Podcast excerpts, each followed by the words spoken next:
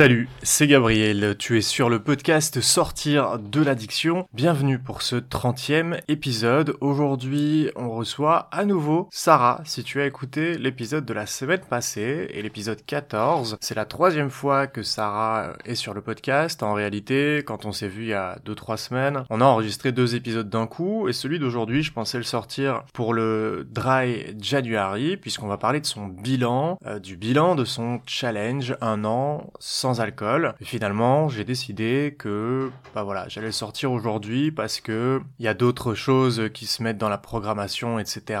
Et puis euh, l'épisode avec Sarah de la semaine passée a eu euh, de très très bons, j'ai eu de très très bons retours. Et donc je me suis dit, voilà, comme ça vous aurez euh, la l'histoire complète d'un coup. bon, on a enregistré celui-ci d'abord et c'est celui qui est sorti la semaine passée qui a été enregistré dans l'ordre chronologique. C'est comme ça que ça s'est passé, mais c'est pas très grave. On fait des ponts entre les deux épisodes euh, dans chacun des épisodes, mais on garde très facilement le fil, donc pas d'inquiétude. Comme d'habitude, il y a tous les chapitres disponibles sur la description de l'épisode euh, selon la plateforme sur laquelle tu te trouves, et sur Spotify, il y a carrément les timecodes où tu peux cliquer directement sur le chapitre qui t'intéresse si tu n'as pas envie, par exemple, d'écouter toute l'émission d'un coup ou que tu veux revenir à certains moments sur des passages que tu n'as pas écoutés. Au menu de cet épisode aujourd'hui, alors, pourquoi est-ce que Sarah a-t-elle décidé d'arrêter de boire de l'alcool? Euh, Plutôt, quelles sont les raisons qui l'ont menée à arrêter de boire? Ensuite, comment est-ce qu'elle a fait une fois qu'elle a arrêté euh, pour gérer ses émotions? Comment est-ce qu'elle s'est sentie une fois qu'elle n'avait plus cette euh, bouée de sauvetage ou bien en tout cas ce, ce sas de décompression euh, qu'on a tendance à utiliser euh, avec l'alcool? Comment est-ce qu'elle a géré cette partie-là? Ensuite, comme pas mal d'addicts, elle s'est posé la question mais qui est-ce que je suis maintenant? Bah maintenant que je bois plus en fait, c'est-à-dire euh, d'un point de vue identitaire, euh, qui est-ce qu'on est une fois qu'on sort de la consommation alors que toute notre vie a été articulée autour des consommations et ici en l'occurrence de l'alcool? Au début elle arrête l'alcool mais pas le cannabis. Alors pourquoi est-ce qu'elle en fumait? Euh, Comment ça s'est passé? Est-ce qu'elle a arrêté? Pas arrêté? Qu'est-ce qui a fait que bah elle a pas arrêté le cannabis quand elle a arrêté l'alcool? On parle de phénomène un petit peu hein, de, de, de, compensation hein, évidemment.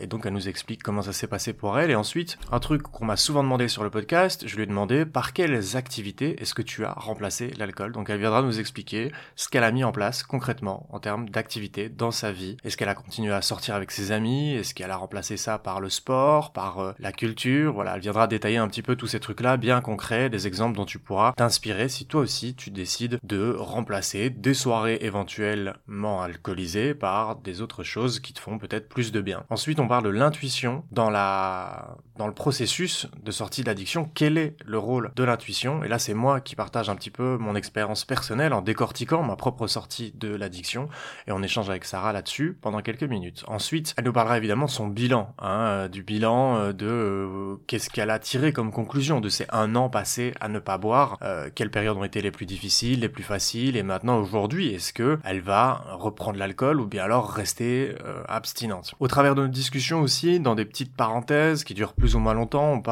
des anxiolytiques et de notre propre anxiété, qu'on partage une anxiété qui a l'air semblable, en tout cas avec euh, avec entre Sarah et moi. Et euh, voilà, on donne notre avis sur les anxiolytiques, ce qu'on en pense par rapport à nous, c'est-à-dire euh, pas sur le médicament en tant que tel, mais est-ce que nous on en prendrait ou pas, pourquoi, non, oui, comment. je raconte une anecdote aussi. là, il faudra bien la chercher, ça dure pas longtemps.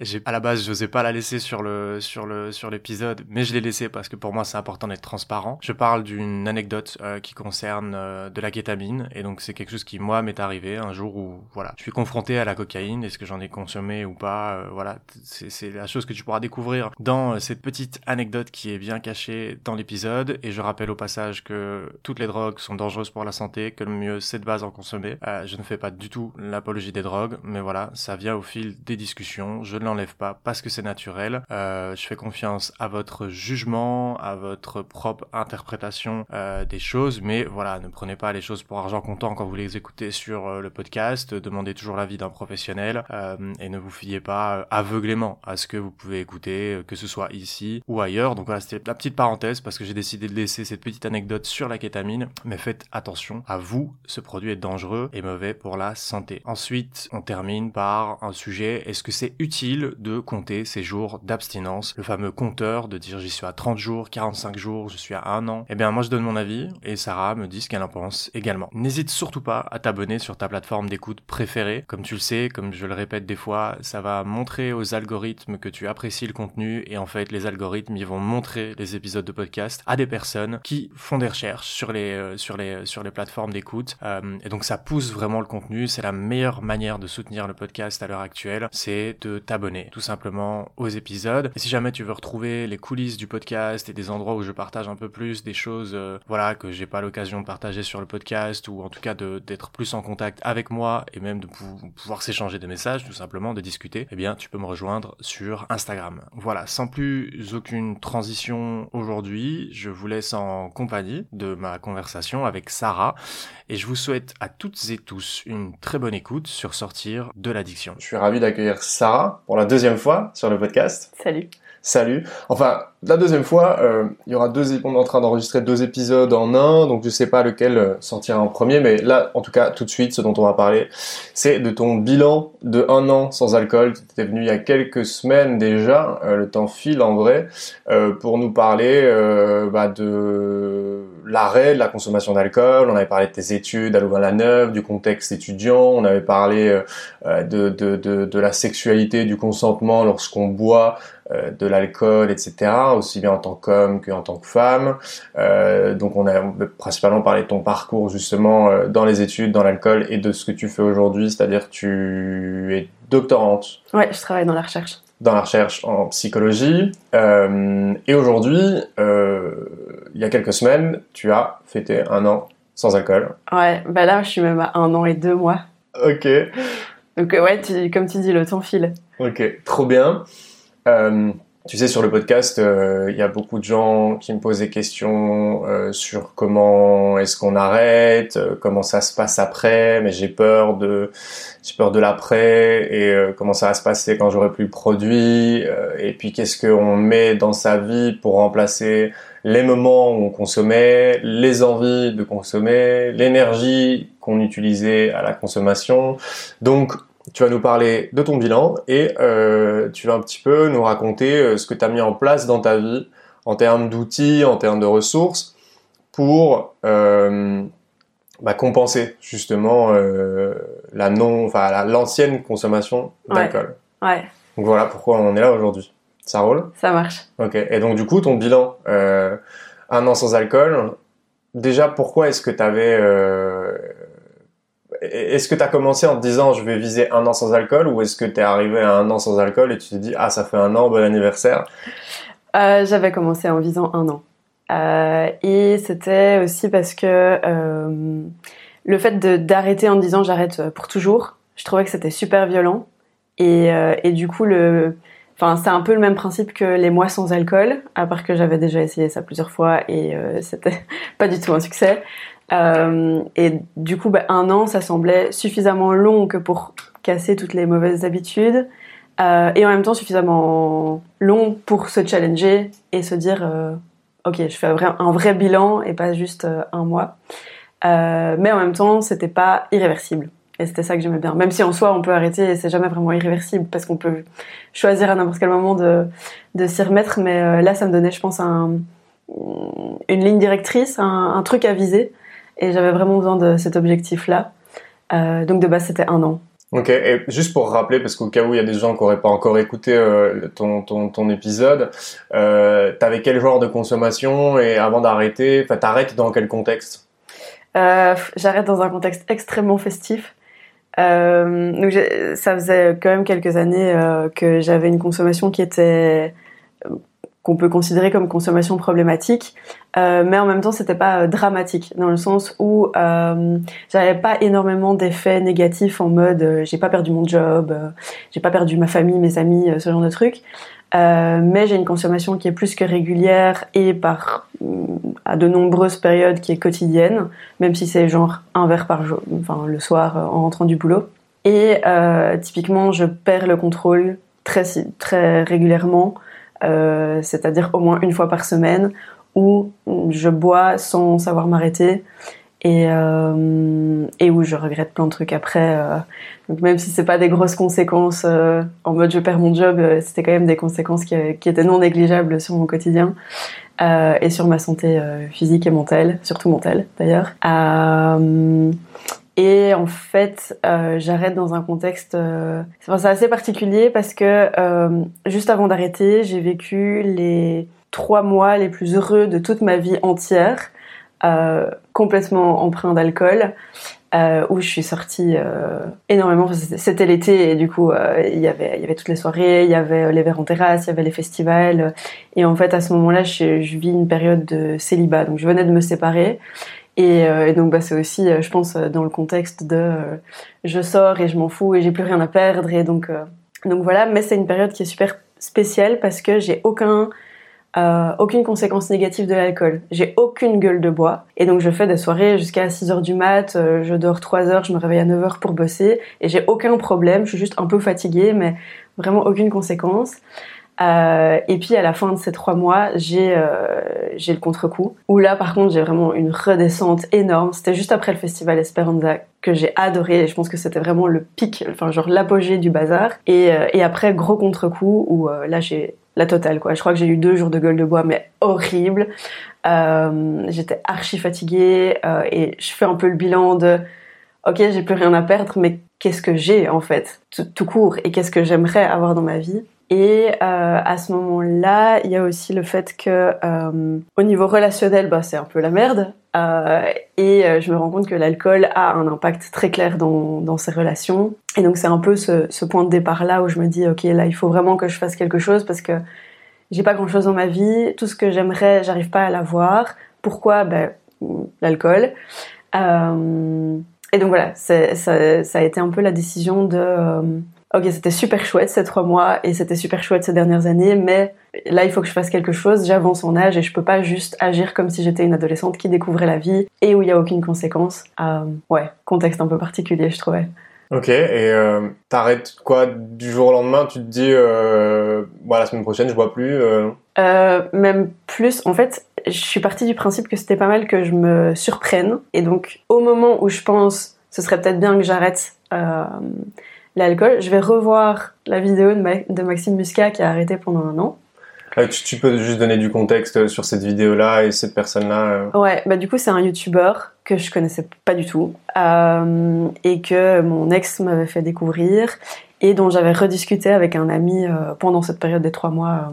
et où il m'avait dit ah t'as vu cette vidéo elle est incroyable moi je pense qu'à partir de septembre je me lance dans le challenge et donc c'est une vidéo qui relate le fait que Maxime a fait un an de challenge où il ne buvait pas. Et dans, dans la vidéo, il explique un petit peu tous les effets euh, qu'il a pu observer pendant cette année-là.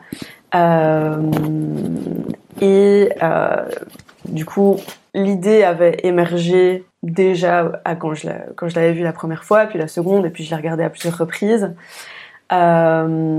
Et donc là, dans, dans le, contexte où je me dis, ok, il faut vraiment que je fasse quelque chose, je me suis dit, je vais aller revoir cette vidéo. Peut-être que ça va m'inspirer de nouveau. Et effectivement, ça a fonctionné parce que à ce moment-là, je me suis dit, ok, surprise, Sarah, à partir de maintenant, t'arrêtes de boire pendant un an. Et il y avait ce fait que j'avais, je pouvais déjà comptabiliser les dernières heures hum, par rapport à ma dernière consommation qui était la veille. Donc j'avais compté que c'était minuit ce jour-là, c'était le 28 août. Et euh, j'ai pris la décision, je crois qu'il était 10 heures du matin. Donc ça me faisait déjà, déjà 10 heures dans cette année. Et donc il y avait un peu ce côté, ok, par surprise, paf, voilà, maintenant c'est bon, t'arrêtes. Et euh, j'ai aussi entre guillemets profité du fait que ce jour-là j'avais un repas de famille et où je devais conduire et donc je me suis dit bah c'est l'occasion parfaite de ne pas boire à ce repas de famille parce que j'ai l'excuse de je reprends la route après et donc le premier événement social potentiellement compliqué bah c'est ok parce que j'ai une excuse euh, ouais Ok. Et comment ça s'est passé euh, Est-ce qu'il y a eu des moments où tu as eu envie de reboire ou est-ce que ça a été assez facile et que ça, ça a coulé de source finalement? Non, c'était super difficile. Bah, particulièrement en plus à ce repas de famille où ma famille n'a jamais eu l'habitude que je refuse euh, de, de l'alcool. Et j'ai une famille qui est quand même assez... Euh, c'est des bons vivants et au repas de famille, ça y va assez gaiement. Et donc c'était vraiment ce truc de mais t'es sûr? Parce que même si tu reprends la route, tu peux boire euh, un verre ou deux, hein, euh, c'est autorisé, machin. Euh, cet argument légal. Et, donc ça, c'était vraiment super difficile. Et la, surprise de tout le monde aussi, même de, ma sœur. Ma sœur ne boit pas du tout, elle a jamais bu, elle, ça l'intéresse pas. Qui, je crois qu'elle m'avait fait une réflexion du style, ah bah c'est marrant de te voir boire du jus d'orange comme moi, pour une fois. Et, et, donc ouais, déjà rien qu'à ce moment-là, c'était super difficile. Et, et en même temps, à ce moment-là, j'avais ce truc de, je me suis lancé un challenge, donc c'est un peu comme quand tu prends une bonne résolution, donc t'es hyper motivé et tu te dis ok, ma vie va changer, donc c'est trop bien, je suis à fond. Euh, et donc les plus gros effets entre guillemets, je les ai eus, je crois, euh, 4 ou 5 jours après, quand vraiment tu commences à réaliser que tu t'es lancé dans un truc qui va durer longtemps Hmm. et que là ça fait que 4 ou 5 jours en fait. et, et réaliser aussi que bah, ça va demander pas mal d'ajustements euh, dans ta vie. Et je pense que le plus difficile pour moi, ça a été le côté émotion. Euh, parce que j'avais pris l'habitude de gérer toutes mes émotions avec l'alcool. Et d'un coup c'était genre une espèce de vague immense qui me submergeait. Et à ce moment-là j'étais toute seule dans mon appartement. Et c'était vraiment un truc de je me sens archi seule. Et autour de moi il y a personne qui peut comprendre. Personne à qui j'en ai parlé en plus parce que j'avais pas envie d'en parler puis que je foire mon truc et qu'après il y a ce truc de ah mais t'as raté ton challenge et donc je me suis vraiment retrouvée dans des situations où j'étais dans mon salon, par terre, en train de pleurer, à pas savoir quoi faire. Et j'étais là, ok, dans quoi est-ce que je me suis lancée en fait? Je sais que c'est bien, mais c'est horrible en même temps. Ça, c'était vraiment... Euh, ouais, je crois que c'était ça, le, le, le, cette réalisation, les quelques jours après, qui a été vraiment très difficile. Et ouais. À... ouais. Parce que t'as plus de... T'as plus de filtre en fait, t'as plus rien, t'as plus, plus rien qui t'aide à encaisser. Euh, et souvent, on on, on se rend pas compte euh, que l'alcool est on, on, se rend pas compte qu'on se sert de l'alcool pour quelque chose quoi. On a l'impression qu'on va juste boire un verre parce que c'est intégré dans notre vie et dans celle des gens avec qui on, on, traîne ou on fréquente. Et en fait une fois que tu retires l'alcool bah tu te prends les choses dans la gueule quoi. Complètement. Tu vois? Et, et ça te euh... gifle tu l'avais pas vu venir quoi. Bah ouais parce que t'as plus ce petit euh, t'as plus cette zone de tampon parce que l'air de rien euh, quand tu prends le premier verre et les quelques heures où tu bois, euh, il y a ce, ce, ce, rôle un peu anxiolytique de l'alcool qui va faire baisser ton anxiété, les tracas, etc. Et en plus, si c'est associé à un contexte social, aller boire un verre et compagnie, ça te vide la tête et donc tu vois, tu décompresses et donc t'es plus en connexion directe et consciente des choses qui te préoccupent consciemment ou inconsciemment. Et puis le lendemain, t'as, as toujours un peu la descente selon combien t'as bu, mais t'as toujours un peu la descente d'alcool et et t'es un peu, tu vois, ouais, euh, un, peu, un peu relaxé dans le brouillard et donc on va dire que ça passe. Et donc du coup, les, certaines personnes qui vont faire ça deux à trois fois par semaine, eh ben elles vont toujours être dans un état où elles vont pas conscientiser, tu vois. Et donc une fois que tu reviens à la, une fois que t'es que enfin dans une abstinence ou dans une comment dire dans une non consommation prolongée mais sans se, sans viser l'abstinence totale tu te retrouves euh, face à tes émotions face à tes questions tes questionnements les choses qui te passent par la tête et tout euh, bah tu les prends dans la tronche quoi. Et ouais. euh, et c'est ouais c'est ça peut être vertigineux. Ah ouais complètement. Et c'est super violent en fait euh, et au, en, enfin, au-delà de, de, cet aspect émotionnel, je trouve qu'il y a aussi très fort l'aspect euh, identitaire. Parce que quand tu as eu l'habitude d'agir, euh, de réagir et d'être d'une certaine manière dans différents contextes avec l'alcool, sachant que l'alcool est dans quasiment tous les contextes finalement, euh, ou comme tu dis, parfois même, tu vois, par exemple au boulot, j'ai jamais bu au boulot, mais tu as ce truc de et l'alcool que tu as bu la veille qui est encore un peu latent euh, dans ton corps et l'idée que au soir tu vas retrouver ton verre. Et donc au final, je trouve que t'es jamais dans un esprit complètement clair en dehors de, ça. Et, euh, et du coup, t'as tout ce truc de qui est-ce que je suis sans ça? Comment est-ce que je réagis? Enfin moi, j'avais vraiment ce genre de questionnement de je, conscientisais le côté euh, comment est-ce que je réagis moi? Enfin c'est quoi être moi et c'est quoi ma réaction à moi? Et j'en avais aucune idée et donc je me retrouvais à pas savoir quoi faire en fait euh, ou comment réagir. Et ça allait même jusque dans les discussions les discussions que je pouvais avoir avec des amis que j'avais généralement en étant alcoolisée en étant sobre. Je savais pas comment répondre parce que je savais pas quelle était ma réponse à moi. Enfin, c'était un peu mmh. bizarre comme s'il y avait une espèce de dissociation entre qui j'étais et l'image que je pouvais être. Et alors je devais faire refusionner les deux tu vois c'était hyper spécial. Ouais, je vois très bien. Moi, j'ai vécu un truc dans ce dans cet ordre-là, de cet ordre-là. Euh, bon, c'est pas, enfin, c'est peut-être pas politiquement correct, mais c'est la réalité. C'est comme ça que moi je l'ai perçu. Mais euh, je me suis rendu compte que j'étais entouré de beaucoup de gens bêtes quand j'ai arrêté de consommer. Parce qu'une fois que j'ai arrêté de consommer, euh, bah, je me suis rendu compte que c'est des gens qui qui qui, qui sonnaient creux ou qui avaient pas euh, qui, qui, pas de choses à raconter. Euh, c'était toujours des discussions euh, euh, banales, stériles, sur des choses de la vie qui sont pas intéressantes. Et, j'ai traîné pendant des années avec des gens comme ça, qui sont comme ça pour la consommation, d'autres raisons, j'en sais rien. Mais mais je me suis rendu compte que je je me la consommation pour moi, c'était aussi un moyen de rentrer dans le moule. Et pour rentrer dans le moule, il fallait que je m'abaisse au niveau des gens. Et voilà, j'essaie de prendre des précautions quand je dis ce que je dis pour pas que ce soit mal perçu ou compris. Euh, mais c'était le cas, quoi. C'était le cas. Et aujourd'hui, quand je fais une de temps en temps une soirée et qu'il y a des gens qui consomment, à partir d'un moment, euh, ils sont cons, quoi. Ouais. Comme je l'étais avant. mais moi, je parle de cocaïne, mais euh, je crois que peu importe la substance, euh, ça. Enfin oui, après les effets sont quand même différents, mais. Ouais, il y a un truc de personnalité aussi, etc. Mais même, moi je vois maintenant les gens sous cocaïne, les gens que je peux voir en soirée ou j'ai encore un ou deux potes qui consomment, et, etc. je vois quoi. Je vois. Et le truc qui est vertigineux pour moi aujourd'hui, c'est de me dire, putain, j'étais là quoi j'étais là, j'étais pas mieux qu'un autre, j'étais pas mieux que lui, j'étais pas, euh, euh, on a des personnalités différentes, etc. Mais j'étais, j'étais pareil, j'étais aussi ridicule que ce que je trouve cette personne-là ridicule aujourd'hui, dans sa manière de contacter le dealer pour acheter le produit, de consommer, de faire semblant de se cacher, mais en même temps d'avoir envie de te le montrer. Enfin, enfin voilà, c'est euh, c'est fou. J'ai pas eu ce truc identitaire comme ça, mais je vois la question de l'identité elle est fort présente dans la consommation euh, et, et c'est pas euh, c'est pas toujours facile de raccrocher les wagons. T'as fait comment toi à ce niveau-là?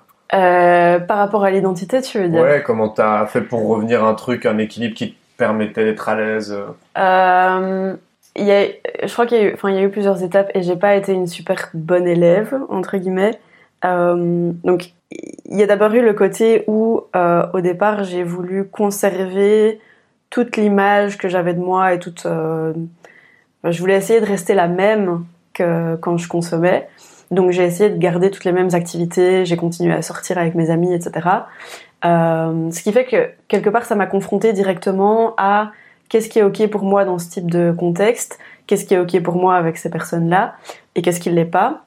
Alors, à, contrario de toi, j'ai quand même beaucoup de chance parce que tous les amis qui, m'entourent euh, actuellement sont plus ou moins les mêmes que quand je consommais.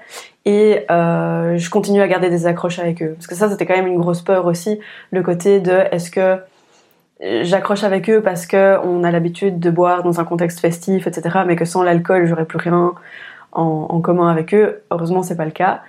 Euh, et Bon, ça, je pense que ça m'a permis de mettre un petit peu les différentes limites de ça, c'est ok pour moi, donc ça, c'est quand même moi, et c'est pas que l'alcool. Euh, donc ça, je crois que ça m'a permis d'un peu ouais, raccrocher les, deux bouts, comme tu dis. Euh, et alors après, euh, là où je dis que j'ai pas été une super bonne élève, c'est que j'avais en fait une polyconsommation de substances. Et il n'y avait pas que l'alcool, il y avait aussi le cannabis.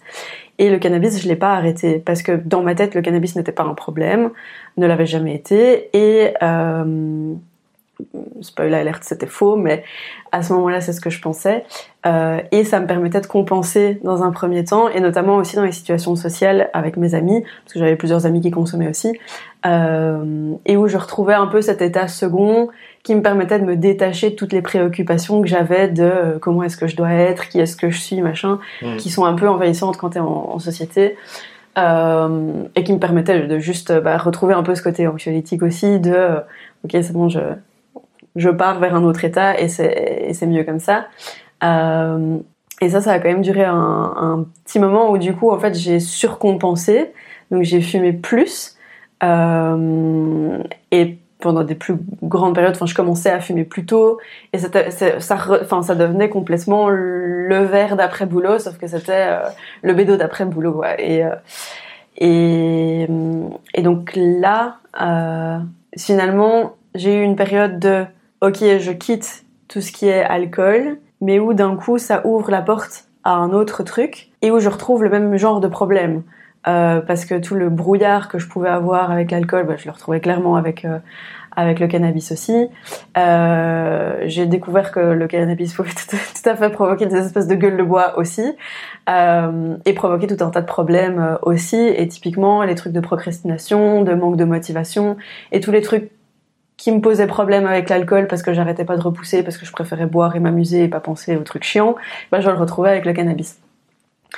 Euh, et donc ça, ça a quand même duré quelques mois où je jouais sur les quantités parce que j'essayais du coup de diminuer pour me dire ok je vais quand même opérer une transition lente et douce vers euh, une abstinence totale de tout euh, et puis euh, jusqu'au moment où j'ai fait le constat de ben, en fait je dois faire la même chose qu'avec l'alcool parce que ça ne marche pas cette transition et je dois juste couper net. Et donc j'ai revécu une espèce de deuxième coupure avec une deuxième vague d'émotions mais où là par contre j'avais pas ce côté identitaire. Euh, donc quelque part, ça m'a rendu la transition, enfin le, le, euh, le, comment le merge, le la recomposition euh, identitaire plus douce par rapport à, à ce qu'il y avait avec l'alcool. mais il y a quand même eu cette deuxième fracture, enfin pas fracture, mais ce deuxième tsunami émotionnel qui est arrivé quelques mois après. Ouais, je vois. Je vois, je vois. Euh, du coup, euh, t'as as, arrêté quand euh, le cannabis? C'était en avril. Enfin, c'était en mars et puis j'ai refumé un petit peu en avril. Ouais. de cette année, du coup, ça fait six mois. Et toi, tu, tu genre fumais une fois de temps en temps, c'est pas possible, t'apprécies pas, c'était l'abstinence obligatoire ou euh, bah, en fait, de base, j'ai commencé à fumer il y a super longtemps. Enfin, euh, c'était il y a genre 8 ans. Euh, de manière euh, quotidienne, en fait, c'était le typique bédo dodo, tu vois. Tu fumais que un pétard le soir Ça a commencé par un pétard et ça m'endormait direct. Donc, il n'y avait pas de problème. Ça a duré longtemps comme ça. Le 1 était peut-être parfois 2 ou 3 quand tu regardes un film et que tu commences à t'habituer et que ça t'endort pas du, tout de suite. Euh, le, le, truc typique en fait. Euh, mais j'avais aucun problème euh, si j'en avais pas. Ça me posait pas problème, tu vois. Et typiquement à ce moment-là, bah, j'étais étudiante, je rentrais le week-end chez mes parents, je fumais pas, j'avais pas de soucis. Euh, tout au plus, au bout d'un moment, j'avais quand même du mal à m'endormir, mais c'était tout. Euh, et puis j'avais eu un arrêt euh, aussi suite à une rupture, parce que ma consommation était très fort liée à une relation. Et suite à une rupture, j'ai pas fumé pendant un an. Euh, et ça m'avait vraiment posé aucun problème. Mais par contre, il y avait l'alcool. Et donc je pense qu'il y avait un peu à chaque fois ce jeu entre les deux substances. Mais j'avais toujours ce truc de bah, si j'ai pas fumé ou si je fume pas, c'est pas un souci comme ça pouvait l'être avec l'alcool à certains moments. Et donc en fait, j'ai vraiment réalisé qu'il y avait un problème au moment où j'ai arrêté de boire et où je me suis rendu compte que je n'arrivais pas à arrêter de fumer si j'avais pas l'alcool. C'est ouais, cette espèce de double mouvement. Euh. tu fumais euh, tes joints avec du tabac aussi? Ouais. Et tu fumais des clopes à côté ou pas? Euh, Oui. Bah, du coup, est-ce que tu étais une fumeuse ou occasionnelle? C'était plus occasionnel. Le, tabac m'a jamais vraiment. Je fumais plus quand j'étais alcoolisée ou quand j'avais envie de fumer du cannabis. Hmm. ou quand j'ai arrêté l'alcool au début, je compensais un petit peu avec les clopes, mais seulement quand j'étais dans des situations sociales. Ok. T'as jamais vraiment été une fumeuse euh, entière, quoi? Non, hmm. non, non. Non, et, euh, et d'ailleurs, c'est pas du tout. Enfin, j'ai jamais ressenti le manque de tabac ou. Euh, ok.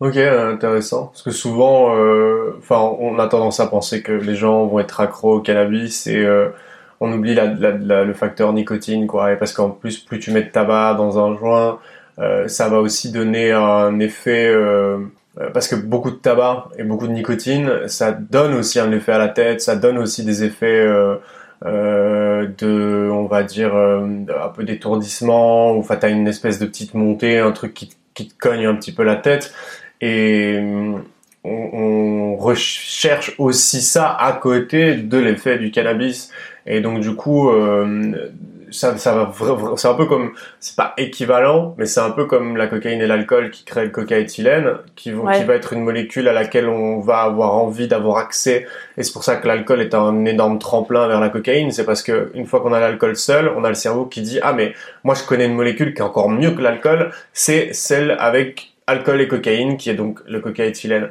Et ce que je dis, c'est que c'est pas comparable parce que je, je, je pense hein, qu'il n'y a pas de fusion entre les molécules de la nicotine et, les, les- les- et le tétra machin euh, cannabidol, enfin la molécule du, du, du cannabis. Mais par contre, en termes d'effet et de sensation, euh, si tu fumais du cannabis pur et si tu fumes, euh, l'effet va être différent parce que d'office, tu as les molécules euh, de molécules différentes euh, dans, dans, dans le sang et dans le cerveau.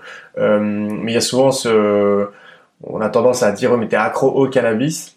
Mais il faut se poser aussi la question de, est-ce que je suis accro à la nicotine qui est dedans, euh, tu vois, parce que si jamais il y a une stratégie de sortie du cannabis, elle va pas être la même si t'es accro à la nicotine ou pas accro à la nicotine, Ouais. tu vois. Ouais. Euh, donc c'est une donnée à prendre en compte euh, pour mettre ses chances de son côté de réussite, parce que si jamais tu veux arrêter le cannabis et qu'en fait euh, tu t'es pas, parce que je parle surtout des profils qui fument du cannabis toute la journée Mhm. et qui ne fument pas de clope, mais qui mettent du tabac dans leur truc. Ouais, Tu vois ce que je veux dire? Ouais, Ces profils-là, s'ils arrêtent de fumer euh, des pétards du jour au lendemain, ils vont avoir et le manque psychologique et le manque physique du cannabis. Et en plus de ça, ils vont avoir le pire de tous, c'est euh, le craving nicotine. ouais. Et donc du coup, euh, enfin, si t'as pas conscience de ça, euh, que tu peux te faire aider par des euh, substituts nicotiniques ou euh, d'être accompagné par euh, addictologue, hypnothérapeute, tout ce que tu veux. Mais je pense que pour des profils de gros fumeurs de pétards, arrêter en se disant je suis addict au cannabis sans prendre en compte la donnée nicotine, enfin voilà, en gros il faut la prendre en compte quoi. Ouais, ouais, ouais, tout à fait. T'as tout à fait raison. quand tu as arrêté de boire, qu'est-ce que tu as fait le temps Tu sais, tous ces moments où tu sortais avant, euh, tu as récupéré du temps libre, euh, comment ça s'est passé, quoi? Euh, Parce que, tu vois, tu peux te retrouver soit toute seule à, à dire, bon, bah, tout le monde sort, moi je reste chez moi et je sais pas quoi faire, ou tu as trouvé des activités, ça s'est passé comment la transition? Euh, la chance que j'avais, c'est que juste un peu avant d'arrêter, euh, j'avais recommencé le sport. Et donc en fait, ça a quand même pris une place plus importante dans ma vie, euh, ce qui a permis de combler quand même pas mal d'heures sur ma semaine. Euh, à côté de ça, bah, comme je disais au début, je continue à voir mes amis. Donc quelque part, les soirées n'étaient pas à combler parce qu'il y avait quand même encore les soirées. Et t'arrivais à résister euh, l'alcool euh, en voyant tes potes euh, Franchement, ouais. Euh, Mais après, ça dépendait du type de soirée aussi. hmm. Euh, tu vois, les soirées actives où on va danser, par exemple, mais ça allait parce que t'avais, euh, il y a un peu l'euphorie de l'ambiance. euh, et par contre, les soirées où t'es posé autour d'une table, où tout le monde est en train de boire et en train de fumer, et on joue à un jeu à boire, par exemple, là, pff, très Ouais. clairement, c'était... Impossible. Bah oui. Voilà, d'autant plus qu'après trois verres, t'es plus sur le même niveau de conscience que les autres. Ah oui, mais c'est ça. Donc on en parlait avant, mais t'as pas. Bon, les gars, je vous aime bien, mais là, C'est ça. Et, et typiquement, euh, les gens peuvent être aussi chouettes euh, qu'on veut euh, quand ils sont sobres ou un tout petit peu alcoolisés. Au bout d'un moment, quand ils sont trop alcoolisés, on en arrive à des états où, comme t'expliquais, on devient con, ouais. ouais, on devient super con. Et, et quand t'es sobre, tu le vois tellement. Et c'est ouais, c'est pas drôle. Donc euh, très clairement, les soirées terminaient beaucoup plus tôt parce qu'en fait, dès que les gens passaient ce stade où ils sont trop sous, ils commencent à raconter n'importe quoi. Et en- je me rendais pas compte d'à quel point tu peux raconter n'importe quoi parce que parfois il y avait vraiment parles avec quelqu'un qui a un discours qui est en fait complètement décousu et qui n'a vraiment aucun sens. Mais pour la personne, ça a vraiment du sens, mais c'est juste parce qu'elle est alcoolisée. Et, donc oui, à ce moment-là, moi, je, partais. Euh, et puis en fait, petit à petit, j'ai eu moins envie d'aller à ces soirées-là aussi, bah, aussi parce que tu as ce côté un peu investissement de, temps, du trajet, d'énergie, etc. pour rester là une heure ou deux et repartir. D'un moment, ça avait plus beaucoup de sens. Euh, mais où du coup, il y a eu toute une période où j'allais dormir très tôt pour pas devoir combler mes soirées. Euh, Non, mais ça fait du bien aussi. euh, Ouais, J'ai eu un peu cette phase-là d'aller dormir tôt, de me lever tôt, l'année où j'ai arrêté la cocaïne, et c'était une période de repos en fait, tu vois, et ça m'a fait beaucoup de bien. Je crois que c'est une espèce de période de récupération aussi. Ouais. Euh, bah plus, j'imagine que tu avais peut-être le problème aussi avec la cocaïne, j'avais beaucoup d'insomnie. Et donc en fait, quand, en retirant les différentes substances, cette période où j'allais dormir tôt, je dormais vraiment pour la première fois de ma vie depuis je sais pas combien de temps. Et, euh, et où, du coup, je crois que c'est comme si je devais récupérer toutes ces heures de sommeil que j'avais plus euh, pendant des années. Et, euh, et donc ouais, enfin ça m'a pas posé problème. De base, en plus, j'ai pas vraiment une réputation de quelqu'un qui sortait hyper tard, sauf par période. Donc euh, ça a pas tellement changé. Euh, et puis alors après, bah, j'ai enfin, redécouvert différentes activités solitaires du style la lecture, regarder des séries, des choses que je faisais plus forcément non plus. J'ai redécouvert tout un pan artistique que j'avais beaucoup quand j'étais plus jeune aussi. Donc j'ai recommencé à dessiner, j'ai recommencé à peindre, des trucs comme ça. Euh, et j'ai essayé d'investir un peu plus mes amis qui ne buvaient pas pour découvrir des activités avec eux parce que j'avais aucune idée du type d'activité qu'on fait quand on est sobre. Euh, et, même, enfin, tu vois, tout type d'activité peut être lié à l'alcool. Donc, typiquement, euh, si j'allais faire une randonnée, par exemple, bah, tu peux faire une randonnée, faire un pique-nique et avoir des bières dans ton sac. Euh, et donc, tous ces trucs-là où j'étais plus à l'aise de le refaire avec des gens qui avaient déjà l'habitude de faire des activités sans boire. Et, où là, bah, ouais, typiquement, les randonnées, j'ai redécouvert. faire des musées, des expos, des trucs un peu un peu comme ça, qui permettent quand même d'avoir une composante sociale aussi. Euh, et puis alors, au niveau des sports, je fais notamment de l'escalade, et où j'ai pu rencontrer des gens dans la salle de sport, et où du coup j'ai passé de plus en plus de temps là-bas, euh, ce qui comblait aussi euh, le temps vide laissé par les substances. ouais, ouais, bah le sport, le sport, enfin ça, ça, ça a joué beaucoup moi dans ma dans ma sortie. Euh, moi, je l'ai pas vécu comme une.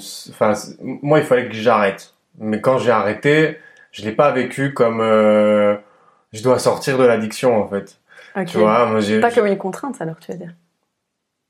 Euh, j'avais pas conscience que j'étais addict à ce moment-là. J'avais pas conscience, enfin j'avais conscience que c'était un problème, mais j'avais pas vraiment, mis... j'avais pas mis de mots sur l'addiction. Euh, j'avais j'avais conscience de le de tout ce que le produit avait comme influence sur moi, de où ça m'avait amené, que ça m'avait fait perdre de l'argent, que enfin j'avais conscience de tout d'un point de vue opérationnel, matériel. Euh, tu vois, les faits, ils étaient là. J'en avais conscience. Je savais que ça me faisait du mal, mais euh je n'avais pas les mots addiction euh, dans mon esprit et je n'avais pas les mots abstinence. Je n'avais non, c'était euh, ma vie va changer. Je ne prendrai plus de drogue. Enfin, la cocaïne c'est fini. Euh, et en plus de ça, je ne verrai plus les gens avec qui j'ai consommé, etc. Enfin, je mérite mieux que ça. Donc, tu vas arrêter de sortir avec eux. De toute façon, c'est pas compliqué. Il y a plus que des gens comme ça dans ton entourage. Mm. Donc, je me coupe de tout l'entourage. Bam, euh, plus d'occasion de sortir. Je m'auto-sabote exprès un peu et tout. Enfin, je pose, euh, genre, je, je, je, dis mes quatre vérités, enfin, leurs quatre vérités à quelques personnes en me disant, au moins, ils me rappelleront pas et je pourrais pas les appeler en me disant, euh, ça dit, on va boire un verre. Donc, des gens pour qui j'avais un peu de rancœur et des gens qui m'avaient peut-être pas spécialement respecté, etc. J'ai remis les pendules à l'heure en disant, voilà, euh, on, se verra plus, mais maintenant tu sais ce que je pense de toi. Et, euh, et puis après, euh, après, bah ça a été ce que j'ai fait, c'était je visais l'abstinence, mais je me rendais pas compte que c'est ça que je visais. Moi, c'était je veux plus consommer, j'en consomme plus et je vis et je vais autre part, je vais dans une autre vie quoi. je recommence ma vie et ma vie ne sera plus, il y aura plus de cocaïne dans ma vie, tu vois. Et c'est seulement après, en fait, ça fait ça fait quoi un an et demi peut-être, un ou un peu, je sais plus que, ou un an peut-être depuis euh, que j'ai euh, la fois où j'ai fait ma rechute, euh, enfin c'est pas une rechute, mais où j'ai fait mon dérapage l'été l'été 2022, où j'en ai repris quelques fois sur plusieurs semaines, et que je me suis rendu compte que j'étais sorti de l'addiction parce que je voyais que les trois années de reconstruction, d'abstinence, de construction de projet, etc., m'avaient amené à un endroit où le produit, j'en avais non seulement plus rien à foutre, mais en plus de ça, je voyais la différence avec les autres, comme on, on en parlait tout à l'heure. Ouais.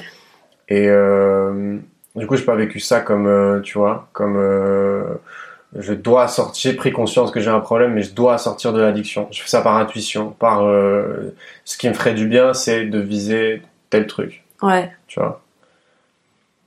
Ouais, tu t'es écouté en fait. Ouais. T'as ah pris oui, conscience d'un toute, truc et tu euh, t'es toute, écouté. toute ma vie, c'est ça, quoi. Euh, on a déjà discuté un peu, euh, je crois comme ça s'entend, enfin, dans la manière dont je réfléchis, dont je vois les choses, etc. C'est toujours dans euh, le ressenti, dans qu'est-ce que... Et à la base, on en parlera dans la, dans la, dans la, dans l'autre, enfin, dans l'autre épisode, en tout cas dans la prochaine partie. Mais moi, c'est quelque chose qui vient de... À la base, c'est un mode de survie. Euh, c'est analyser au maximum les éléments qui sont dans mon environnement pour pouvoir me protéger et anticiper de la violence qu'il pouvait y avoir à la maison. Tu vois, ce qu'on appelle, euh, à tort, en tout cas pas de la bonne manière, hypersensibilité, Mhm. qui est une, plutôt une haute sensibilité, hyper est un petit peu trop péjo- péjoratif à mon goût. Les gens qui sont hautement sensibles, en fait, la plupart du temps, c'est parce qu'ils ont euh, des récepteurs de ce qui se passe à l'extérieur beaucoup plus ouverts que la moyenne. Euh, et donc, du coup, ils, encaissent beaucoup plus d'informations et de manière beaucoup plus intense. Et pourquoi est-ce qu'on a des, capteurs aussi euh, écartés? C'est parce que euh, euh, quand, quand tu as, t'as grandi, que tu étais enfant et que tu avais besoin de... euh, Enfin, que tu as vécu avec un environnement instable et des, comment dire, des choses euh, qui, qui étaient violentes, dont tu devais te protéger, mais ça peut être un environnement où les gens crient, où les gens sont violents, où il y a du bruit, où il y a de l'insta- d'instabilité. Un jour, un jour c'est stable, un jour ça l'est pas. Et tu vois, c'est vraiment tous ces changements-là qui font qu'à un moment donné, tu deviens en état d'alerte, d'hyper-vigilance.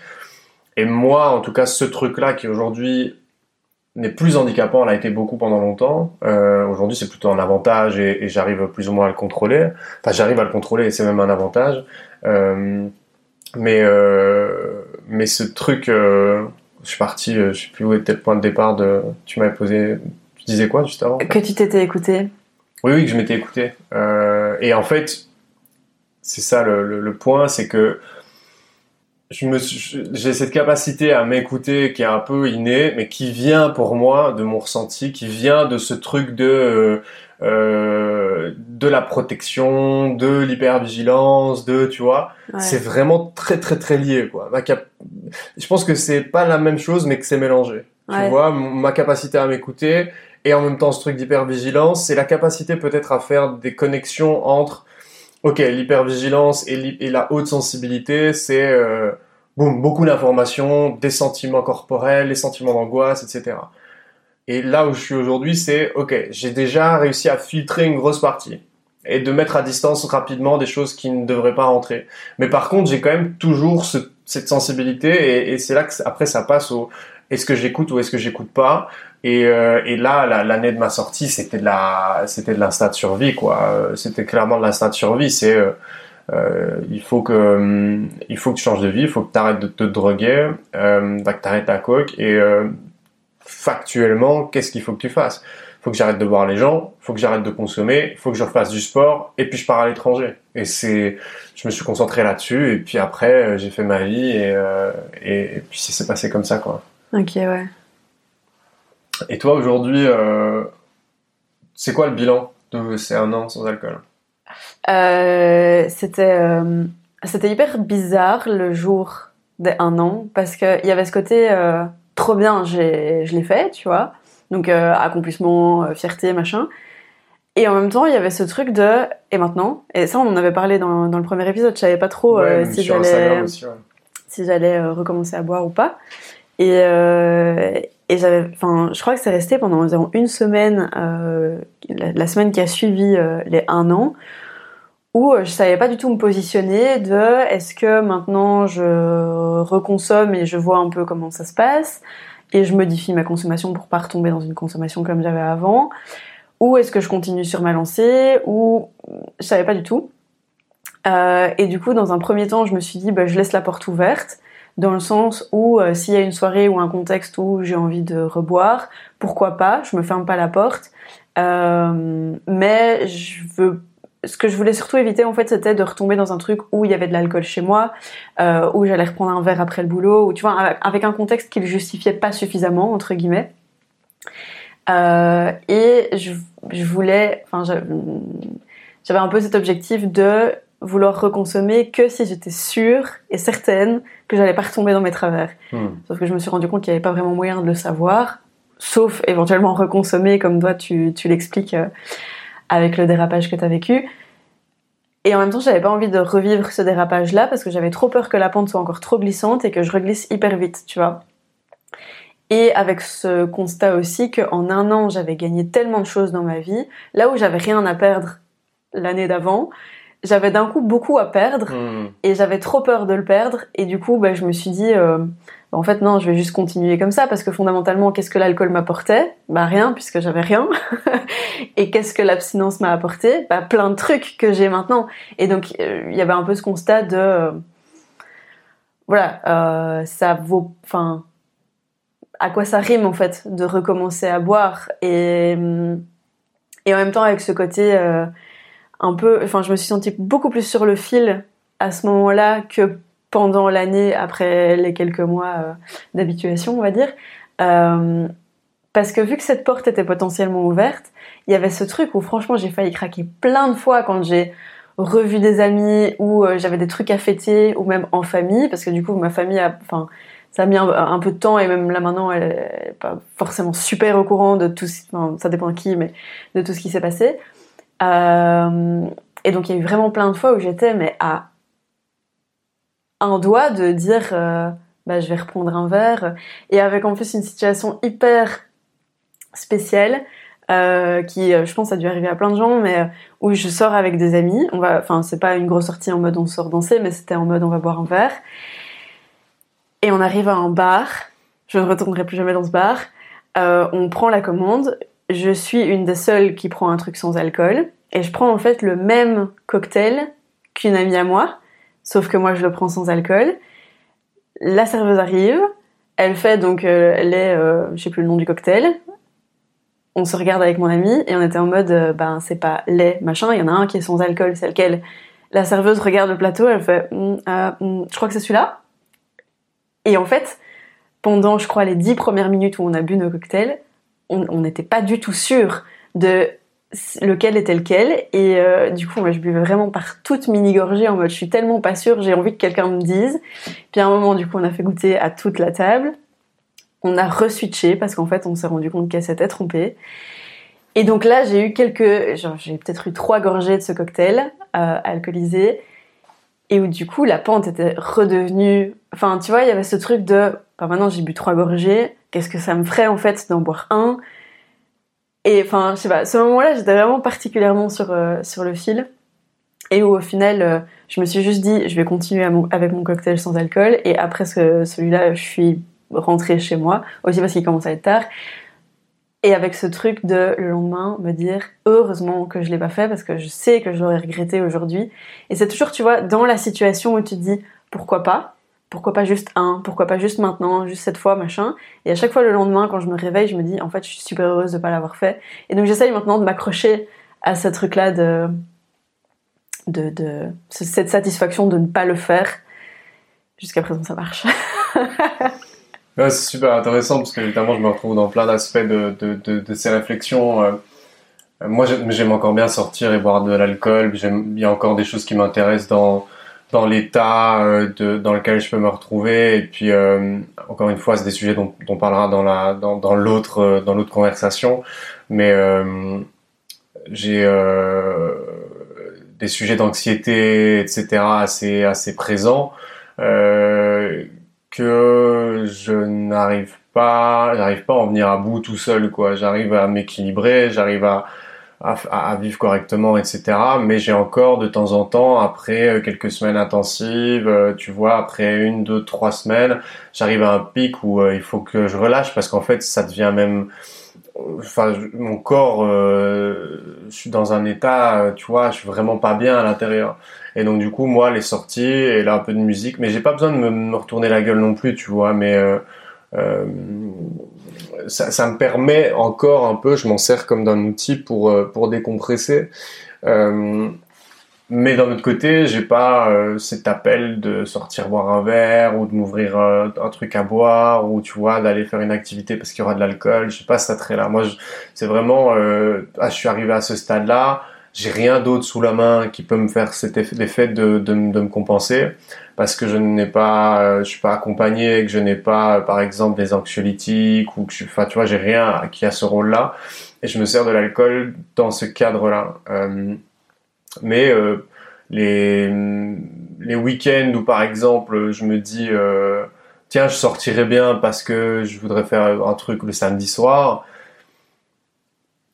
et que il est 19h, puis 20h, et puis que j'avais prévu de sortir, tu vois, de sortir, de rejoindre un pote ou d'aller boire un verre, et puis que j'y vais, mais on boit pas, et puis je me pose la question, je me dis, j'aurais quand même bien été chaud de trois verres ce soir, et puis euh, et puis après pour finir je bois pas, et, et, puis je rentre chez moi, et il est quoi, il est tard, je suis fatigué, et je me dis, ouais, putain, en fait, trop bien, quoi. Demain, euh, ça va être euh, samedi ou dimanche, et je vais me lever, et, euh, je vais être en forme, je vais pas avoir des gueules de bois, rien du tout. C'est ma journée de congé. Je suis freelance, donc je, je, il y a toujours un peu de travail, les, week-ends sont pas toujours au, au, même moment que les autres, mais, mais en tout cas, le lendemain, je me réveille et je me dis, t'as trop bien, je vais te reposer, et ça va être un bénéfice pour la semaine et tout. Et, et ça fait écho avec ce que tu disais aujourd'hui j'ai des choses à perdre. Tu vois mhm. et toi, ce que tu disais toi aussi, moi avec la cocaïne, euh, et c'est un des trucs qui me qui, qui, me fait être confiant quand, quand, quand on me pose la question euh, est-ce que tu penses que tu pourrais replonger etc la cocaïne je suis sûr que sûr que non quoi je sais que la coke ça veut pas dire que je n'aurai pas de risque avec d'autres choses je crois que j'ai un peu identifié euh, le, ce qui pourrait me causer de problème, ce sont euh, euh, ce qui est anxiolytique ou opiacé. Euh, donc c'est pour ça que volontairement, je peut-être je cherche pas à me faire accompagner sur le sujet de l'anxiété parce que j'ai un peu peur qu'on qu'on me propose euh, trop rapidement des anxiolytiques sans bien me suivre parce que je me connais. Moi, tu me mets une boîte d'anxiolytiques euh, si je l'ai à la maison, pour moi c'est c'est pas une drogue, mais en termes d'effet, je sais ce que ça peut faire, tu vois. Ouais. Donc du coup, euh, du coup, euh, choses à perdre. Euh, et les choses à perdre, c'est pas que les projets, c'est pas que bon le podcast ça fait beaucoup, euh, les projets de freelance ça fait beaucoup, mais c'est aussi et la stabilité, et c'est l'équilibre, et c'est la personne que je suis devenue, et c'est euh, à un moment donné c'est c'est pas seulement des choses matérielles parce que si demain on m'enlevait mon podcast et qu'on m'enlevait euh, tu vois les trucs je sais pas moi j'ai plus mon activité de freelance j'ai plus mon podcast genre je, je c'est pas impossible que j'ai une période, tu vois, où je dois décompresser, que je vais sortir, je vais faire la fête. Mais même si je consommais les drogues, je reviens à chaque fois au, tu vois, je, sais que je reviendrai au, au, je reviendrai au-dessus, quoi. Il y a, il y a aussi cet apprentissage de, de, de pourquoi tu consommais, ce que ça t'apportait, ce que ça te faisait de mal aussi. Enfin, tu vois, avec le recul, c'est plus juste euh, je suis sorti de l'addiction, j'ai arrêté de consommer. C'est, une histoire, euh, c'est un bloc, quoi, tu vois. Et euh, j'ai toujours un cerveau d'addict parce que je le vois avec ma sensibilité aux écrans, aux molécules, etc. Tu vois, comparé à la moyenne des gens, j'ai une plus grande sensibilité à, tout ce qui va libérer de la dopamine et tout ce qui va en, en donner rapidement et, et, intensément. Mais, mais par contre, plonger dans une addiction et replonger en mode je comprends rien à ce qui se passe et le produit dirige ma vie. Euh, j'ai pas encore réussi à structurer à 100% ma pensée là-dessus, mais je sais pas pourquoi j'arrive à dire que ça n'arrivera jamais, quoi. Ça, n'arrivera plus. Je sais pas comment l'expliquer. Je sais pas si toi, tu, tu, vois un peu ce que je veux dire, parce que j'ai l'impression que moi, je prolonge, en fait, en termes de timing et d'avancement, des réflexions dont tu parlais, etc. Ouais. En fait, quand tu parlais, ça m'a fait penser à un, truc euh, auquel j'ai pensé assez récemment. Euh, c'est très imagé, mais en fait, quand j'étais dans les addictions, j'avais l'impression d'être hyper fragmentée, comme si j'étais éclatée en plein de morceaux et que j'arrivais jamais à, tout remettre ensemble, ce qui fait qu'il y avait toujours un vide que j'avais besoin de combler, tu vois. Et j'ai l'impression qu'ici, en étant sobre, euh, j'ai réussi à ramasser tous les morceaux. Je suis toujours en morceaux, mais ils sont tous là. Mmh. Et il n'y a plus de trucs à essayer de combler, tu vois. Et il y a encore tout ce travail de les remettre ensemble, recoller, refaire des fondations hyper stables, etc. Mais, euh, enfin, du coup, moi, c'est un, peu à ça que ça me fait penser, euh, ce que tu racontes. Il y a ce côté où, vu qu'il n'y a plus quelque chose à réellement combler, j'ai pas l'impression non plus que je pourrais retomber dedans comme avant et j'ai pas l'impression que je pourrais développer autre chose ou si dans le sens où je suis pas surhumaine donc d'office ça pourrait arriver mais je pourrais reconnaître les signes qui font que je pourrais casser le truc avant que ça arrive. Hmm. C'est plus, plus ça et j'ai l'impression que c'est un peu ça que C'est t'expliques. ça, ouais. Et il y a un côté, euh, c'est ce que tu disais aussi avec l'aspect euh, stable et qui tu es. Mais maintenant, tu, tu sais, et ça, tu l'as à perdre et c'est précieux pour toi. Donc c'est un peu comme si, tu vois, tous ces morceaux, ils ont beau être en morceaux, tu les aimes, mais t'as envie qu'ils restent là, tu vois. Et donc t'as plus envie de te retrouver complètement éclaté euh, dans tous les sens, euh, comme les substances le provoquent. Euh, ouais. Et par rapport à la consommation d'anxiolytiques, J'en ai discuté justement avec ma médecin parce que moi j'ai exactement le même problème que toi. Avec une, enfin c'était un peu space parce qu'en arrêtant les substances j'ai eu l'impression d'être moins stressée, paradoxalement. Euh, mais en fait c'est juste parce que j'y voyais plus clair. Vu que j'étais pas dans le brouillard tout le temps, j'étais pas dans une espèce d'angoisse, mais Ouais. je restais euh, stressée. Et en fait le stress continue à être, enfin l'anxiété con- continue à, une- à être une grosse problématique dans ma vie. Et donc j'ai fini par aller voir ma médecin pour lui dire ok il faut qu'on fasse quelque chose parce que c'est en train de me bouffer.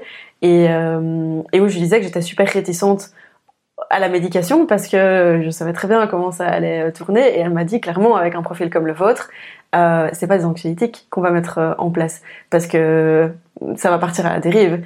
Euh, et d'ailleurs c'était marrant parce qu'elle rigolait elle m'a demandé qu'est-ce que j'avais déjà essayé et je lui ai dit bah, notamment l'alcool. Et le cannabis elle me disait bah ouais l'alcool euh, c'est un des trucs c'est genre l'anxiolytique le plus automédiqué enfin tu vois qui est le plus utilisé en automédication euh, Mais c'est pas le plus efficace. euh, Enfin, c'est, c'est, ouais. c'est le plus efficace sur le court terme, Oui, enfin, tu vois, ça. sur l'instant. Oui, mais, euh, mais très clairement, c'est pas, c'est, pas une solution euh, à court, moyen ni à long terme. Mais, mais effectivement, c'est, et je pense que c'est ça la grosse problématique de l'alcool et en fait de plein d'autres substances aussi, parce que le cannabis c'est un peu le même principe aussi. Et, et globalement, je pense que toutes les substances permettent de prendre de la distance par rapport à l'anxiété, ce qui fait que ça devient intéressant quand t'es anxieux. Et donc, malheureusement, les, les personnalités anxieuses, euh, c'est, je crois, il y a toujours un, je sais pas, il y a un, précipice qui est jamais très loin, tu vois, par rapport aux substances. Ouais, moi dans la consommation euh, ponctuelle, euh, tu vois, d'MDMA ou euh, ou j'ai eu le truc, je sors en soirée, je consomme pas de drogue. Soirée où je fais after jusque midi, un truc comme ça, genre je rentre chez moi super tard, mais je consomme rien, enfin je, je bois mais je consomme rien.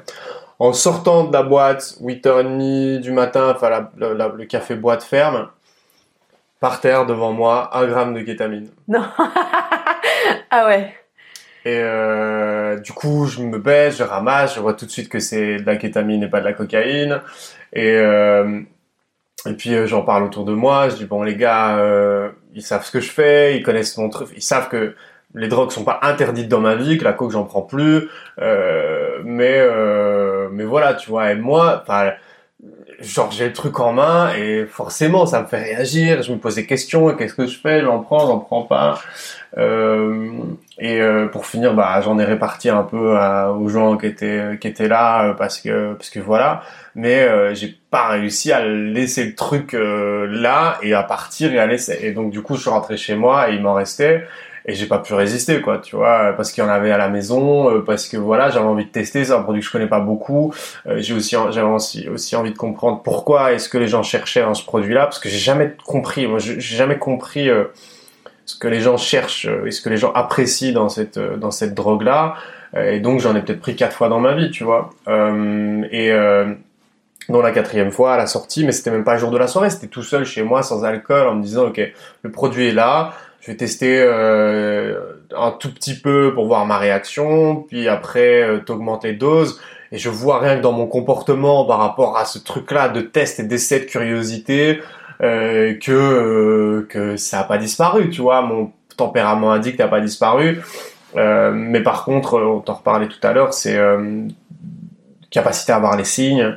Euh, et puis, euh, bah c'est pas compliqué. Le reste du produit, je l'ai jeté quoi. Je me suis, Ah ouais. bah oui, le lendemain matin, je me suis levé, j'ai pris le sachet, j'ai j'ai hésité, hein, c'était dur, hein, j'ai dû, tu vois, pour te dire à quel point euh, bon, il reste encore le truc. Mais par contre, je me suis levé et je l'ai jeté dans l'évier, quoi. Je l'ai jeté dans l'évier, j'ai mis de l'eau dans le sachet et j'ai rincé l'évier pour me dire comme ça, Mm. Même si tu retournes vers le sachet, mec, il n'y a plus rien dessus. Et quand il y en a, et, et, et, enfin, et je me pose jamais la question s'il y a rien à la maison, tu vois. Ouais, ouais, Je dis jamais, tiens, je consommerais bien un truc ou quoi. Mais par contre, dans ce cadre-là, tu vois, ouais. euh, dans ce cadre-là, et donc c'est ça que je sais que si des anxiolytiques, il faudrait. euh, euh, mais le truc, c'est que moi, il m'en faudrait pas, il m'en faudrait pas de manière quotidienne, tu vois. Euh, Il me Mhm. faudrait pas des anxiolytiques de manière quotidienne, mais il me faudrait des anxiolytiques quand je sens qu'en fait mon corps arrive à dans un état euh, de surtension, quoi. Tu vois, un état euh, d'e- d'extrême et ça commence à être de la fatigue et tu dors mal et en fait, tu vois, tu rentres dans une boucle. Et, Ouais. et, et quand je casse ça avec la sortie et avec l'alcool, après, je redescends à zéro et je repars. Et en fait, c'est ça qu'il faudrait. Moi, enfin, c'est pas des médicaments qu'il faudrait, c'est une capacité à pouvoir gérer mon état sur stable sur une longue période. Et la, la, la, le, le médicament, pourquoi moi je, je, je, je voudrais qu'on m'en prescrive, mais que je voudrais être accompagné en même temps, euh, c'est pour, dans un premier temps, les premières semaines, premiers mois, pouvoir avoir ce- cette sécurité-là et me dire, ok, je suis rassuré, apaisé, parce que pendant deux semaines, ça va aller. Au bout de la troisième semaine, je sais que j'ai mon truc et, euh, et que je peux en consommer en connaissance de cause, avec, euh, tu vois, un bon dosage, etc. Et euh, plutôt que de me tourner euh, vers, euh, vers une sortie d'alcool, etc. Mais en, et accompagné par un traitement, euh, euh, enfin par un accompagnement psychologique sur les parties traumatiques, anxiété, etc. Dont on parlera encore aussi dans le dans l'autre épisode. Ici, je pense que c'est un épisode qui sortira pour le, le pendant le dry January et peut-être que l'épisode dont je parle, qu'on va enregistrer juste dans la foulée, il sera sorti peut-être avant. Je referai une communication dans dans dans dans, dans l'autre partie pour euh, pour expliquer ça.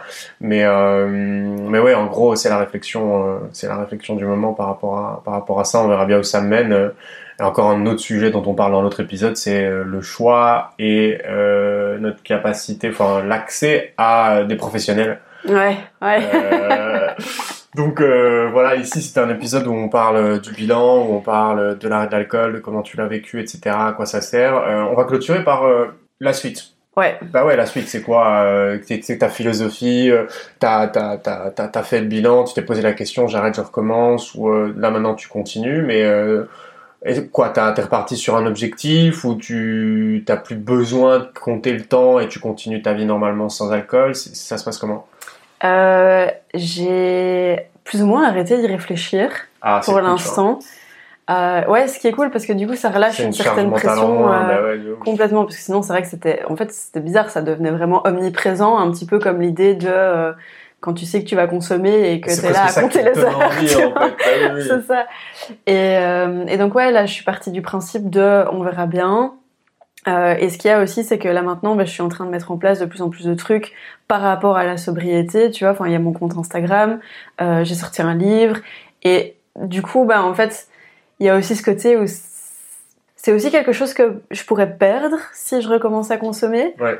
Et, euh, et c'est quelque chose que j'aime bien. Et puis il y a aussi ce côté où euh, je commence à discuter de plus en plus avec les gens, bah, notamment au travers de mon compte Instagram, euh, et des gens que j'aide de manière ponctuelle parce que je suis pas du tout dans une, un truc professionnel euh, pour le moment. Tu vois, je les reçois pas en consultation de manière officielle ni quoi que ce soit.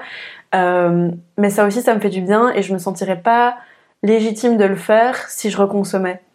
Et donc en fait, c'est plusieurs petits trucs comme ça qui me tiennent pour le moment Hmm. dans, ce, dans cette abstinence. Euh, je crois que je saurais pas dire si c'est quelque chose qui va durer toute ma vie. Euh, mais en tout cas, euh, pour le moment, c'est c'est ce qui me convient le- mieux et c'est comme ça que je me sens bien.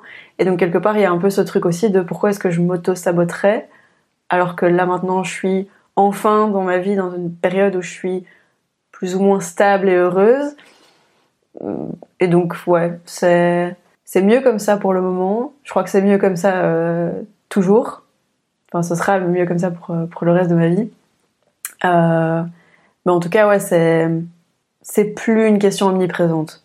C'est un peu euh, ma vie, c'est ça maintenant. Ma vie, c'est être sobre.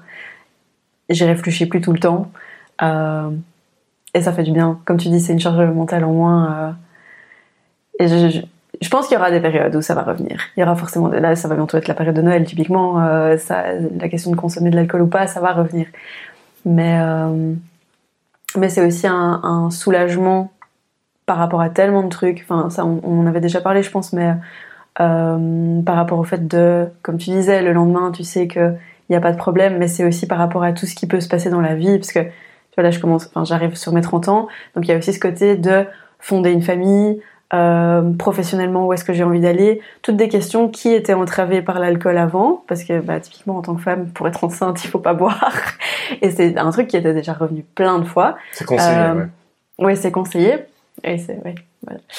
euh, et c'est tous des trucs qui sont même plus une question pour moi aujourd'hui, parce que je sais que, enfin, c'est pas que je prévois d'avoir des enfants maintenant, mais même si c'est dans 5-10 ans, je sais que l'alcool ne sera pas un problème. Et donc c'est un peu tous ces trucs-là aussi de quand je regarde mon avenir maintenant et tous les trucs que j'ai envie d'y mettre, toutes les ambitions que j'ai, hmm, c'est pas compatible avec la consommation ou en tout cas pas euh, tel que moi je le conçois. Et donc euh, donc oui, ça m'apporte plus de tranquillité d'esprit de me dire que je vais continuer sur ce, sur cette lancée. Puis il y a aussi ce truc de euh, là maintenant ça fait un an et deux mois, devoir recommencer à zéro ça me fatiguerait.